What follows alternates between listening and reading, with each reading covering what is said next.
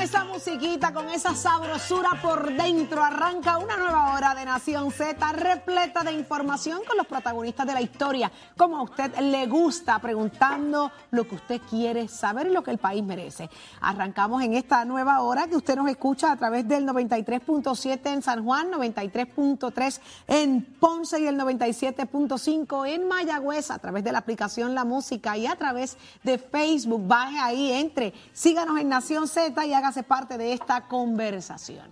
Pero las cosas están sumamente interesantes, Jorge. Buenos días y bienvenido a una nueva hora. Buenos días, Saudi. Buenos días, Puerto Rico. Nueva hora que comienza, lunes 18 de abril. Mire, mire, mire, wake up, get out. Estamos, hay que regresar a las labores, se acabó ya el receso de Semana Santa y hay que ponerse al día de lo que pasó en los últimos, las últimas horas en el fin de semana y qué tenemos de frente la próxima semana. Así que miren, ¿dónde más? Aquí, en Nación Z. ¿Qué nos depara con los asuntos en la legislatura, en el gobierno? Es aquí donde usted se entera de primera mano y con las preguntas que tienen que hacerse, Jorge. Así es. Eh, hace, en la hora pasada estuvimos hablando de la situación de los peajes eh, qué va a pasar. Se supone que en los próximos dos meses se vea reflejado un aumento de sobre un 8% en la tarifa de los peajes y Puerto Rico no está preparado para eso.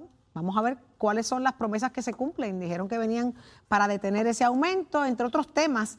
Eh, se han tocado varias cosas. Ahorita, en los próximos minutos, estaremos hablando con uno de los aspirantes a la alcaldía de Guayama eh, de manera exclusiva, solo aquí en Nación Z. Pero ¿cómo amaneció el mundo? ¿Cómo está Puerto Rico hasta el momento?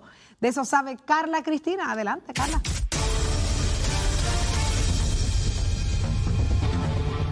Buenos días, soy Carla Cristina informando para Nación Z de inmediato los titulares. El Senado considerará hoy la medida que propone establecer un nuevo marco jurídico para el redesarrollo de las instalaciones de la antigua base naval Roosevelt Roads en Ceiba, impulsar el desarrollo económico en la región este y motivar la inversión y la creación de empleos. De otra parte, el Departamento de Transportación y Obras Públicas y la Autoridad de Carreteras y Transportación informaron que las casetas de recarga, el sitio web de AutoExpreso, y la plataforma AutoExpreso Móvil continúan fuera de servicio hasta nuevo aviso.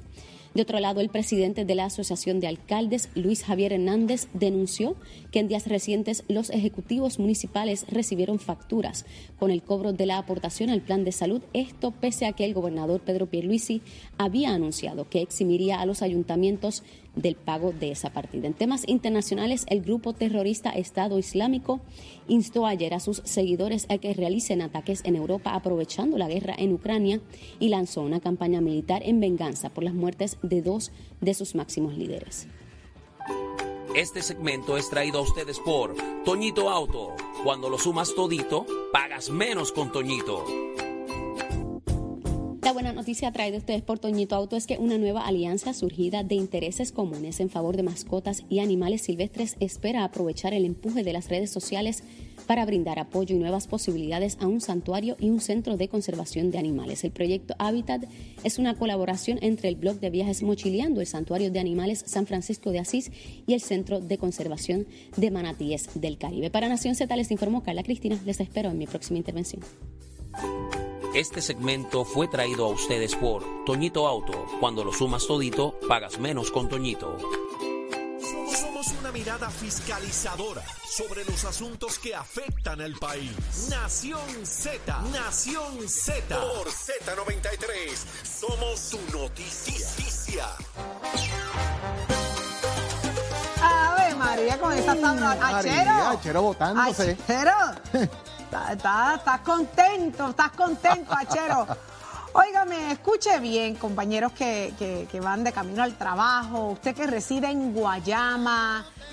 El pueblo de Guayama se suma a otro de los municipios saqueados por la corrupción, la salida de un alcalde de muchísimos años administrando esta portrona municipal, eh, se vio envuelto en asuntos de corrupción, por lo que le costó entregar renunciar a la casa alcaldía. Ya se presta a unas primarias eh, retomar quién lleve las riendas de Guayama, Jorge, y quién nos acompaña en la mañana de hoy. Saudi, tenemos conectado con nosotros a uno de los aspirantes eh, que ha entrado en el redil político eh, de frente con una candidatura, es nada más y nada menos que O'Brien Vázquez. O'Brien, buenos días. Muy buenos días, Jorge. Muy buenos días, Puerto Rico, a los que están, nos acompañan en el estudio. Y buenos días, Guayama. O'Brien, eh, tú llevas muchos años en la política, pero tras bastidores. Nunca has estado eh, en, eh, has puesto tu nombre en una papeleta, en una posición electiva, hacerte disponible. ¿Qué te motiva a hacerlo ahora? a raíz de la situación que se ha dado en el municipio tras la salida a renuncia por la acusación que se le ha hecho al exalcalde Eduardo Cintrón? Pues mira, Jorge, tú sabes que vengo de esa, de esa, de ese grupo ya mismo tuyo, hace muchos años trabajando por el Partido Popular. Yo quiero ser alcalde, Jorge, eh, conforme a, lo que mi corazón siente, y yo quiero ser alcalde porque amo a mi pueblo, Jorge, porque creo en el potencial de todos y cada uno de nuestros guayameses, porque desde esa alcaldía implementaremos proyectos innovadores que vienen a trabajar y a atender las necesidades de la gente, por sobre todas las cosas, aquellos con necesidades especiales, que desde, desde mi experiencia como director de la Oficina de Servicios y Ayuda Ciudadano, Jorge, debe manejarse con una visión totalmente diferente. Y porque soy un luchador y un hombre serio, un servidor público, Jorge y amigo de Guayama, con 26 años de experiencia. Usted ha estado 26 años trabajando en el servicio público. ¿Cuántos de ellos en el municipio de Guayama? Pues mira, llevo nueve años corrido en el municipio de Guayama como director de la Oficina de Servicios y Ayuda Ciudadano. Y también estuviste laborando en la Junta de Subasta, ¿correcto? Sí, soy miembro de la Junta de Subasta. ¿He presidido la Junta de Subasta? Sí, sí. ¿Usted tuvo algo que ver como presidente de la Junta de Subasta en lo que pasó en Guayama? Porque ahí se ven los contratos de asfalto y se adjudican ¿Tuvo algo que ver usted con que se adjudicara ese contrato que llegó el caso de corrupción a Guayama? Yo quiero, Jorge, que el pueblo sepa. Lo primero que quiero decir es que la situación con el exalcalde es totalmente reprochable, Jorge. Y hay un pueblo de Guayama totalmente consternado. Pero quiero ser bien enfático. Todos los servidores públicos, Tenemos que entender que al gobierno se viene solamente a servir y punto. Segundo, esta situación es un asunto totalmente aislado del exalcalde en el que llegó a un acuerdo con el contratista y esto al totalmente los procesos municipales. Este servidor como presidente de la Junta de Subasta no tiene un solo señalamiento, ni estatal ni federal. Incluso quiero exponer que nunca recibí ninguna presión, bajo ninguna circunstancia, ni ningún acercamiento indebido. Todos los expedientes de cada subasta hablan por sí mismos. O sea que limpio de polvo y paja o Brian Vázquez en el asunto relacionado al alcalde y la Junta de Subasta operó totalmente fuera del redil de lo que ocurrió después. Claro que sí. Recuerda que en estos procesos de la Junta de Subasta, aquellos licitadores presentan la buena pro y eso se lleva al pleno, que es un cuerpo colegiado, ¿verdad?, de compañeros, de miembros de la Junta de Subasta, que incluye, Jorge, un miembro de la comunidad. Eso se evalúa y se adjudica sí o no conforme a las leyes de los municipios eso se adjudicó y ahí están los expedientes abiertos para que cualquiera pueda eh, ver de qué se trata el, proceso. Políticamente usted ha estado también involucrado en temas electorales, ¿correcto? Soy el comisionado actualmente del Partido Popular, pero obviamente ya desde la semana pasada pues no lo soy, pero sí comisionado electoral. ¿Qué va a ser diferente a O'Brien en Guayama? ¿Qué voy a hacer en Guayama? Diferente a lo que se ha hecho ya. Bueno, yo tengo una visión como alcalde que va enfocada en una obra de gobierno, Jorge y por lo de Guayama en las poblaciones más vulnerables de Guayama. ¿Tú puedes creer que todavía en Guayama quedan sobre 50 o 60 toldos azules? O sea, vamos enfocados en la pobreza, en los envejecientes, claro está. Ay, Dios, toldos azules todavía. Yo Esto con un balance entre las oportunidades para los jóvenes en el área como el deporte, pero no tan solo en el deporte, Jorge, en cada disciplina del deporte y en el desarrollo económico de nuestro pueblo de Guayama. Pero sí, quedan sobre 50 60 toldos azules todavía a estas alturas en Guayama. Brian, eh, Eduardo Cintrón es su amigo. Sí. Hay gente que piensa que de momento el alcalde tiene esta situación y, todo el mundo sale corriendo y lo dejan solo. No, eh, eso, eso no, eso no, no hay ninguna diferencia entre la amistad y lo que pueda hacer cualquier individuo en su carácter personal. ¿Cómo usted ve eh, la candidatura? De igual manera, eh, usted está también contra el representante Narmito Ortiz. ¿Hay alguna otra figura que ha radicado candidatura? Creo que creo que hay una dama que radicó, Kia, está en el, en el juego también para, para aspirar a la, posición del, del, Ahora van a la aprobación de lo que es la comisión cualificadora de candidatos para que definan finalmente si van a haber tres aspirantes a la posición. Entiendo yo que en estos días decidirá entonces eso la Junta para entonces saber quiénes vamos a estar aspirando a la alcaldía de Guayama. ¿Te sientes confiado en prevalecer? ¿Por qué? Totalmente confiado. La trayectoria de 26 años de servicio, el pueblo me conoce, Jorge. Eh, para el tiempo de María, que fue devastador para nuestro pueblo, estuvimos ahí de, mano a mano con nuestro pueblo y aún ahora en la pandemia, eh, casa por casa trabajando y vacunando a nuestra gente de Guayama. Yo creo que estos 26 años de servicio que llevo trabajando para el país en asuntos de la juventud y directamente en, mi pueblo, creo que tengo esta carta de presentación de servicio a mi gente. ¿Cuándo, anuncia, ¿Cuándo anuncias en Guayama tu inicio de campaña? Pues mira, mañana vamos a estar en la Plaza Pública Cristóbal Colón de Guayama desde las 5 de la tarde para llevar un mensaje de esperanza a nuestro pueblo. O sea que mañana tienes tu primera actividad proselitista, por decirlo de esa manera, entonces, de cara a lo que representa tu candidatura. Con el favor de Dios, Jorge. Bueno, favor de Dios. el mayor de los éxitos en las gestiones que tengas eh, por delante y los micrófonos y las cámaras de Nación Z están disponibles para su señoría, al igual que los demás aspirantes. Ya el señor representante estuvo con nosotros, has estado tú en la mañana de hoy. De igual manera, siguen disponibles para así hacerlo y que puedan llevarle su mensaje a la gente de Guayama y que durante el proceso de campaña de 30 días que van a tener esos fines, esperamos tenerte nuevamente y que nos vayas contando cómo va el desarrollo político de la campaña y la exhortación, obviamente, que la gente de Guayama pueda participar en el evento. Agradecido de tu tiempo, Brian. Muchas gracias, hermano. Muchas gracias. Buenos días. De manera exclusiva, aquí acabamos de escuchar al aspirante a, la alcaldía de Guayama, O'Brien.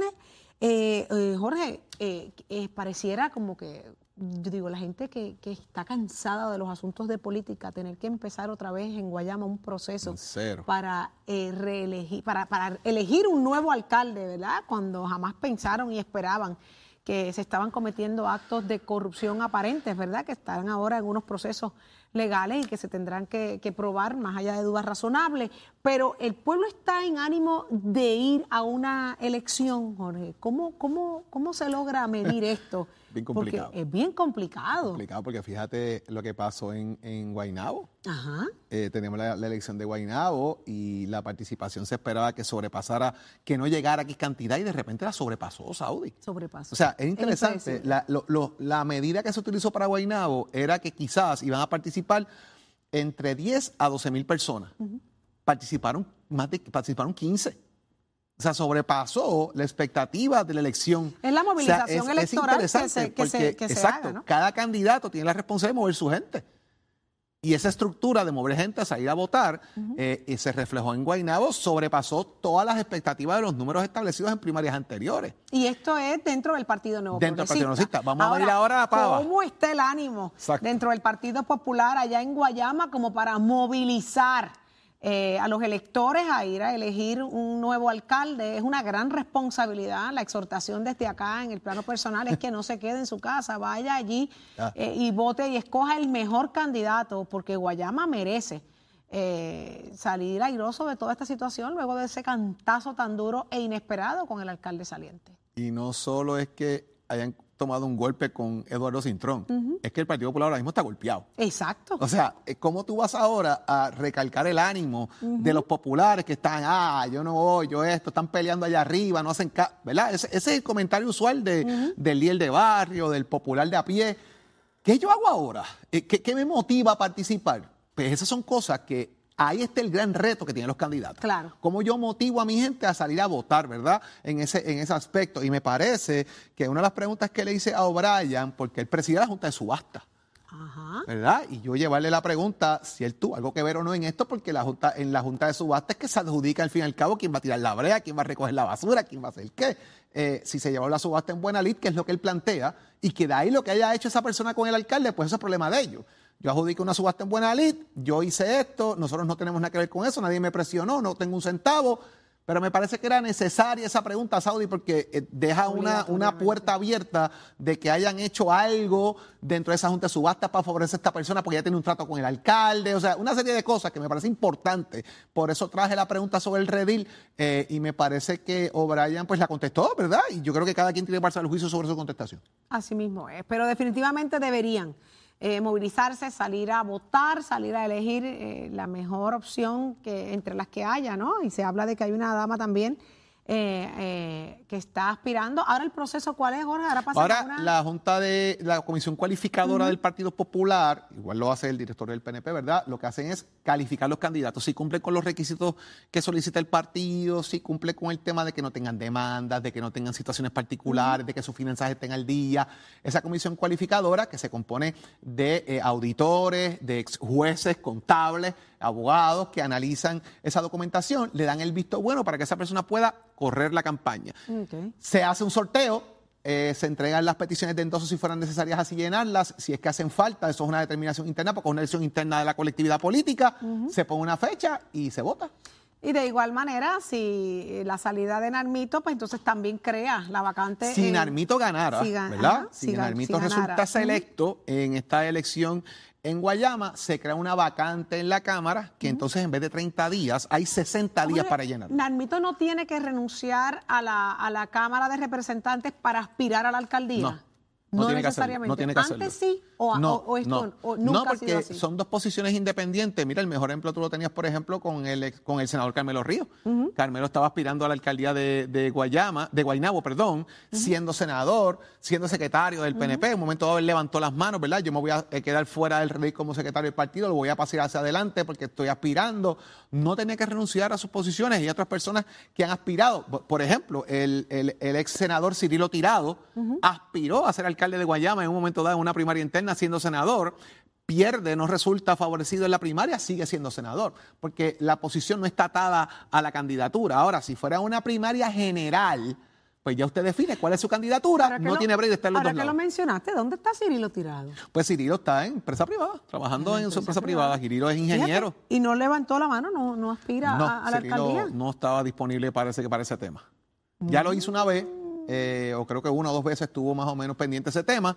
Eh, no está disponible en este momento y está laborando en la empresa privada como ingeniero que es. Una llamadita a Cirilo Tirado, nos encantaría saber su opinión ante lo que está pasando, eh, lo que ha ocurrido con Edwin Cintrón y definitivamente lo que puede Muy pasar guarda. en estas próximas Vamos- primarias. Vamos, vamos a a Cirilo a ver qué piensa de todo esto en Guayama. Voy a ver si, si lo consigo por ahí. Mira, una llamadita ahí, mira, búscalo, búscalo. A ver, lo tienes ahí en el buscar a ver teléfono. si aparece qué nos y, dice. y está dispuesto a decirnos algo. A ver qué nos dice. Jorge, ¿estás dispuesto a volverte a poner la mascarilla en lugares donde hay multitudes de personas? Pues mira, Saudi, la realidad es que usamos todavía la mascarilla, no hemos deshecho la mascarilla.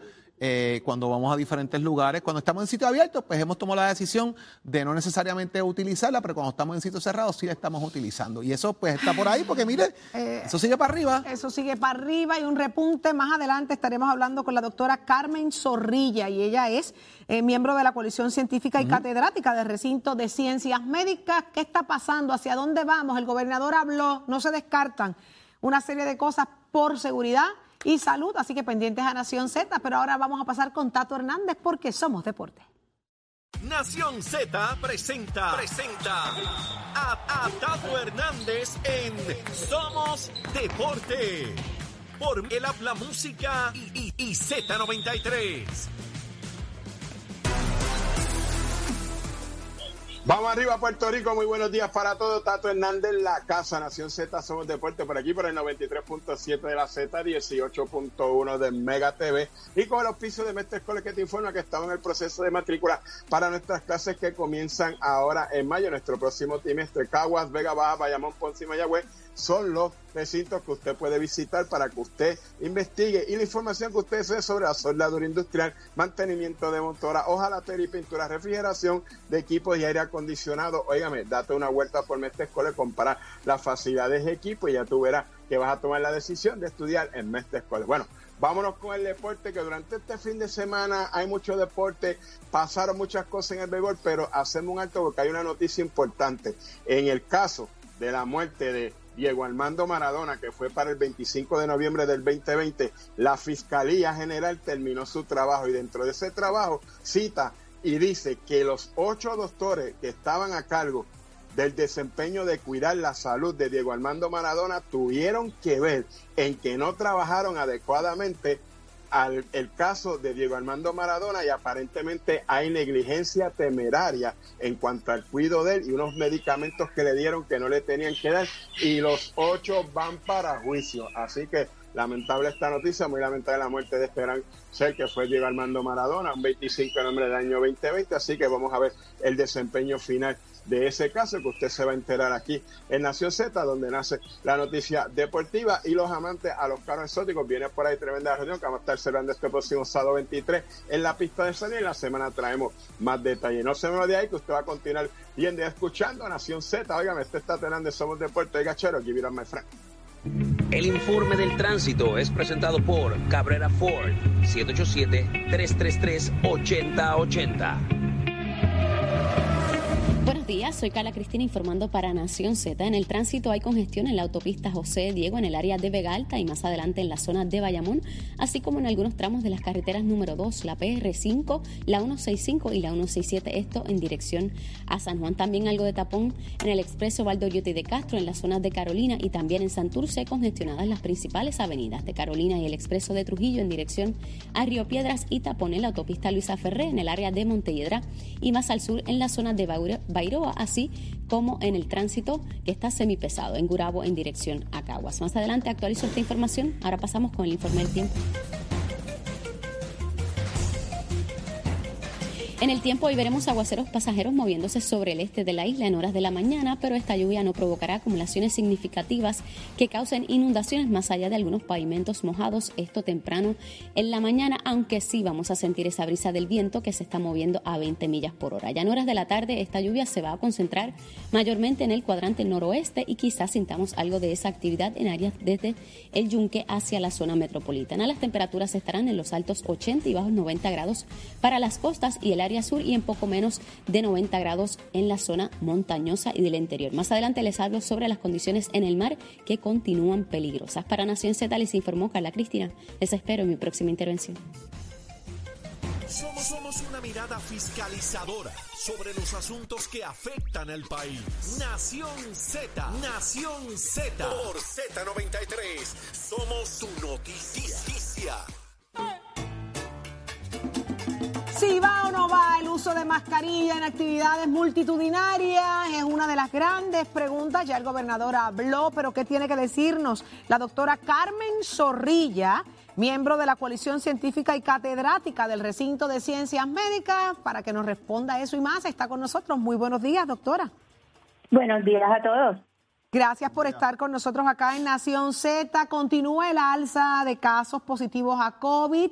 ¿Qué significa esto? ¿Hacia dónde vamos? ¿Estamos la mayoría vacunados? ¿Hay que correr? ¿Hay que preocuparse? Bueno, sabes que por la Semana Santa muchos laboratorios no estuvieron trabajando, así que nosotros este 19% estamos esperando que suba cuando de ahora lunes y martes las personas empiecen a hacerse pruebas nuevamente en mayor número. Esto nos preocupa porque sí es cierto que tenemos gran parte de la población vacunada y por esa razón las infecciones, los síntomas son leves, pero podíamos estar haciendo más en términos de personas que necesitan el refuerzo que todavía no lo tienen y usar las mascarillas en lugares donde hay aglomeraciones y muchas personas para evitar esos nuevos contagios. Doctora, vamos, vamos a establecer un punto que me parece importante, es cuestión de lo que es el, time frame, ¿verdad? El, tiempo. Eh, lo que vamos a ver en esta semana ahora es reflejado de lo que los laboratorios tienen de la semana pasada porque no trabajaron. Los resultados de Semana Santa, si hubiese un aumento, los vamos a ver quizás en los próximos seis a siete días. Eh, los resultados están de un día para otro prácticamente, así que porque los laboratorios tienen capacidad para hacer las pruebas rápidas. Así que nosotros vamos a ver entre hoy y mañana. Aquí el asunto es que las personas lleguen a los laboratorios. Por eso, pero me refiero al eh, tema del contagio. Eh, todavía estamos en que la incubación y el proceso nos dura cinco o seis días en reflejar que tengo la enfermedad. Eh, nos dura menos, nos dura porque este, este, esta variante Omicron es más contagiosa. También, además de que nos dura menos, la, se transmite más rápido. Eh, estamos viendo que las infecciones en las personas que tienen eh, el refuerzo duran la mitad del tiempo que los que no tienen. Me explico. una persona con refuerzo, la infección le dura cuatro días y una persona que no tiene refuerzo, la infección le dura ocho días. Imagínate entonces, una persona puede ser contagiosa por ocho días versus por cuatro. Así que otra vez los refuerzos nos, nos están ayudando a controlar también esa transmisión. Importante eso. Interesante. Estamos hablando de que Estados Unidos, ¿verdad? Ya está hablando de, de, de, lo que podría, lo que puede ser esa variante y, y la que describen bajo el nombre BA.2 es la misma que estamos hablando, ¿no?